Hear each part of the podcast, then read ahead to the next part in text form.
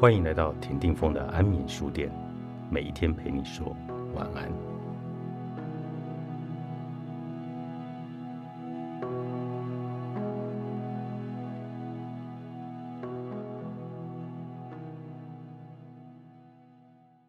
我们这一代青年出生在物质生活富裕的年代，这是我们的福气，也是我们所需面临的问题。传统台湾家庭往往因为上一代生活太辛苦。便给予下一代太多的呵护，这反而让青年失去了自己的天赋。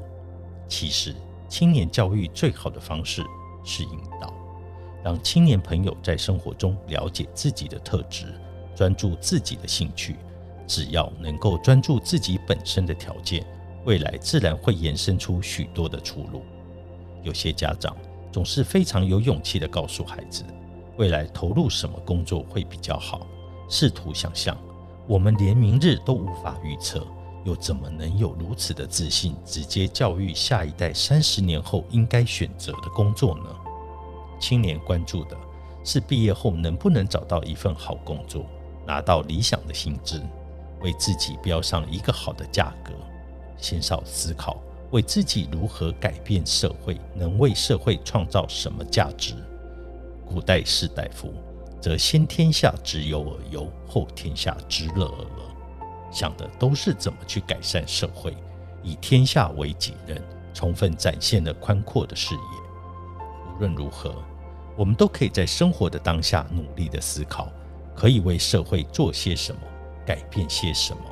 学习真正的目的，不是要跟大家想法一模一样。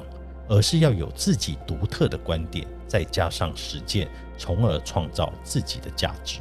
去年，我与新故乡基金会廖家展董事长一同在暨大教授社区营造与社会创新。我们定出六个题目，请学生上台分享知识，成为课堂上的老师。台下的同学准备问题向台上同学提问，台上台下一来一往的学习讨论。才是教育的价值所在。我们所处的社会没有老师可以告诉你答案，你必须不断找出更好的答案。寻找过程中，学生必须吸收知识，再转化为大家听得懂的价值内容。课堂上，我只在旁边参与，在专业的论述上补强，同时也鼓励台下的学生发问。怎么问可以问出重点？怎么问才能问在刀口上？有讲述，有发问，这才是完整的学习。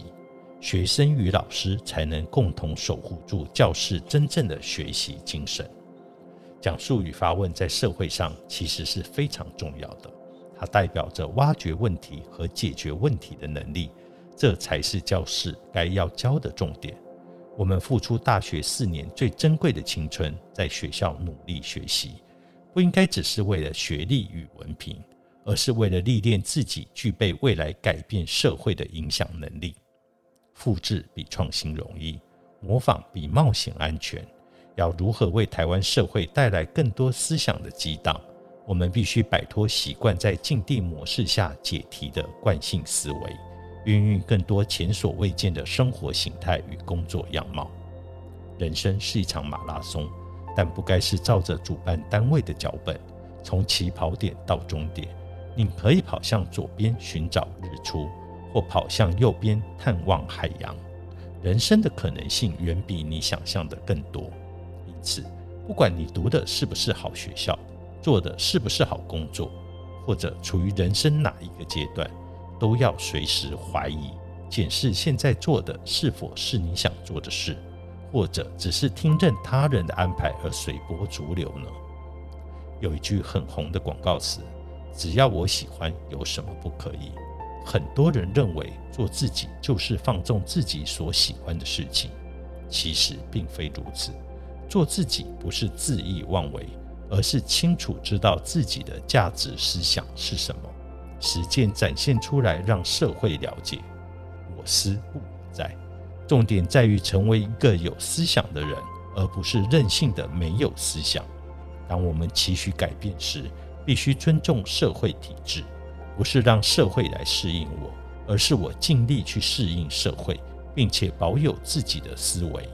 不是把自己放在社会里最清楚的位置，而是找到自己在社会里最适合的位置。我认为社会有很多不合理之处，社会要变，政府也要变，但是变的方法有别，甚至连周围的人也没有发现。太极端的做法，太努力在社会里凸显自己不同的模样，别人不一定能接受。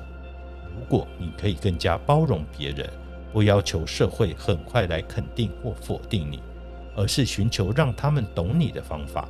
时间一久，他们慢慢就能理解你的理念了。改变不用形式上很强烈，这样的改变背后要付出巨大的社会代价。我深信，越温柔的方法是越坚强的改变。所以我没有破坏体制，而是持续的来自我成长。有种生活风格叫小镇，作者何培军，天下文化出版。